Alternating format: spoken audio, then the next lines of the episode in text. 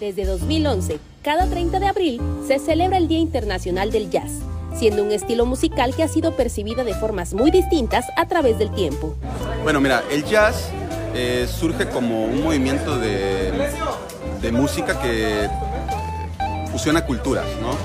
Eh, posteriormente, con el paso de las décadas, estamos hablando de 1900 tal vez, eh, la música de jazz fue sumándose a la música popular.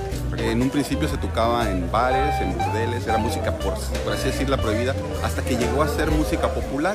Posteriormente, con el paso de los años, la sociedad quizá ha estereotipado el jazz para gente refinada, como música selecta. Sin embargo, su función va más allá de lo mero superficial. Para mí el jazz es una forma o un método de expresión donde yo puedo realmente compartir mis ideas y todo lo que yo puedo tocar o aportar con las demás personas. Entonces yo considero que el jazz, al menos de manera personal, es una forma de expresión libre en la cual podemos eh, brindar a los escuchas eh, nuestro arte por medio de melodías, por medio de, improvisaciones. No sé cómo explicarlo, es como un el sonido que se escucha así como notas raras, todas esas este, improvisaciones este, muy complejas que, que, se han, que han sacado los músicos, ¿no? Eso es lo que me gusta del, jazz.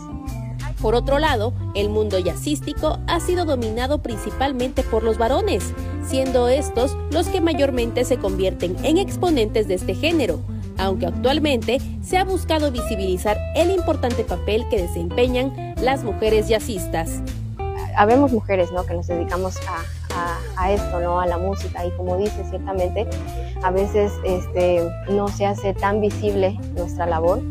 Este, sin embargo, yo creo que tiene que ver con una cuestión más de, de, conciencia, tal vez.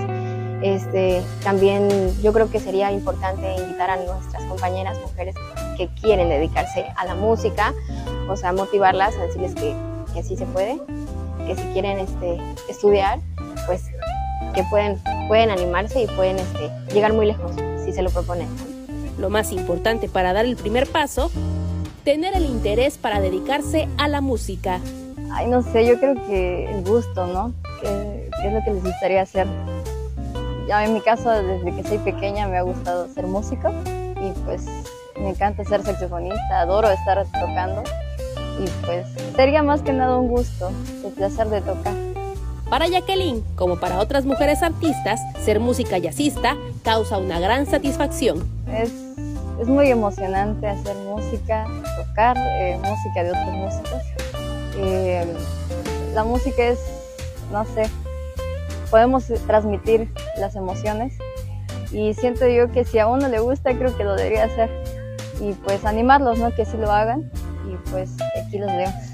Finalmente, aseguran que para que la escena del jazz crezca no solo en Tuxtla Gutiérrez, sino que en todo Chiapas, es importante que existan los foros y espacios para expresar este fabuloso lenguaje.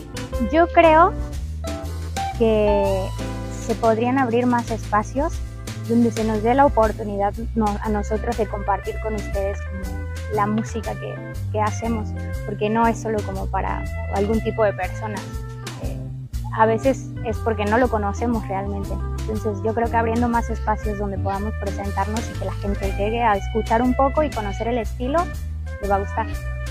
Además, yo creo que sería importante que se llevaran a cabo eventos este, artísticos, culturales, que se hiciera difusión, este, concientizar al público en general, eh, no sé, llevar eh, la música a otro tipo de espacios quizá, podría funcionar con imágenes de Christopher Canter.